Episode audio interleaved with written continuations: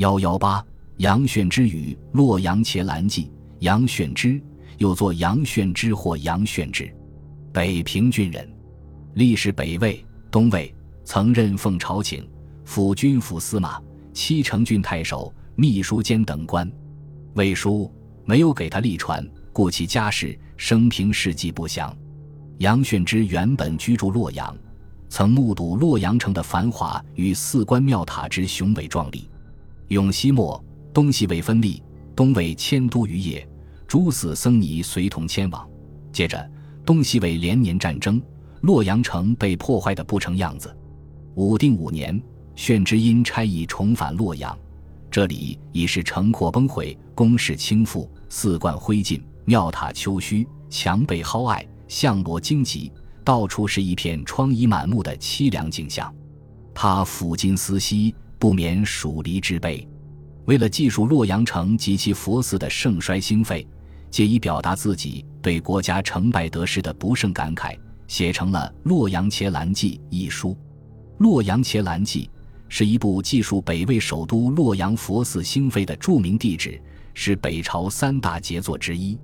全书以城内为始，次及城外，分城内、城东、城南、城西、城北五篇。又以四十余所著名寺院为纲，兼述礼相、方位、名胜古迹及大量的政治、经济、人物、风俗、文学、艺术、思想、宗教等内容，保存了极为重要而丰富的历史资料。该书首先以大量的笔墨，详细的描述了北魏迁都洛阳后，王侯贵臣、术士豪家不吝资财，大兴佛寺的情景，以及城内外佛寺林立。雄伟壮观、奢侈豪华的景象，正如书中序言所说：“待皇位授图，光宅松落，笃信弥繁，法教余盛。王侯贵臣气象马如脱玺，术士豪家舍资财若一计。”于是招题制笔，宝塔骈罗，征写天上之姿，静摹山中之影。金沙与灵台比高，广殿宫阿旁等状，岂知木衣提绣。土被诸子而已哉！这段文字生动地反映了北魏后期佛教的盛行和封建统治者因宁佛所造成的巨大奢靡浪费，以及对国家与人民所带来的严重危害。书中又以大量的事实，深刻地揭露了鲜卑贵族骄奢淫逸的生活，并予以无情的鞭笞。如城西法云寺条描写了皇宗所居的王子方。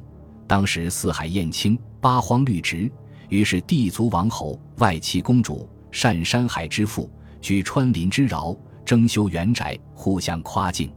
重门封屋，洞户连房，飞馆生风，重楼起雾，高台方榭，家家而住，花林曲池，源源而有。莫不桃李下绿，竹柏冬青。而河间王琛最为好手，常与高阳争衡。其奢靡之极，正如元琛所说：“不恨我不见石崇，恨石崇不见我。”如此深刻的揭露，在正史中是难以见到的。书中还记载了不少重大的政治事件，如北魏末年领军元叉和宦官刘腾的专权，尔朱氏跋扈与尔朱荣发动的河阴之变，孝庄帝谋诛尔朱荣，北海王元昊争夺帝位等等。这些事件描述的详尽具体。绘声绘色，深刻地揭示了北魏末年统治集团内部的尖锐矛盾与斗争，反映了北魏统治的岌岌可危。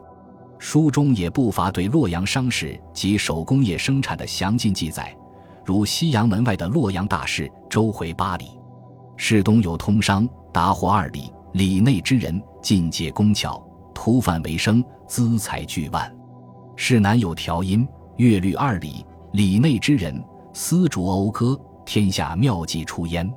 世西退孤，治商二里，里内之人多酿酒为业。市北慈孝，奉中二里，里内之人以卖棺椁为业，令车为事。另有准财，金寺二里，富人出焉。以上十个里巷，多诸工商货值之民，千金比屋，层楼对出，重门启善，隔道交通，叠相邻望。城南又有四通市，民间为永桥市，一落之余多于此脉，市数虚快，皆以取之。外国商人也纷纷云集洛阳，自葱岭以西至于大秦，百国千城，莫不欢赴，商胡放客，日奔塞下，所谓尽天下之趋矣。这些史诗反映孝文帝迁洛后，洛阳商业和手工业呈现出的一派繁荣兴旺景象。此外，书中还有许多人物生平事迹的介绍，可以补正史之不足。另有大量关于南北民情风俗、民歌民谣。乐舞杂技、幻术、文学知识等内容的记载，为社会学、文学艺术的研究提供了珍贵的史料。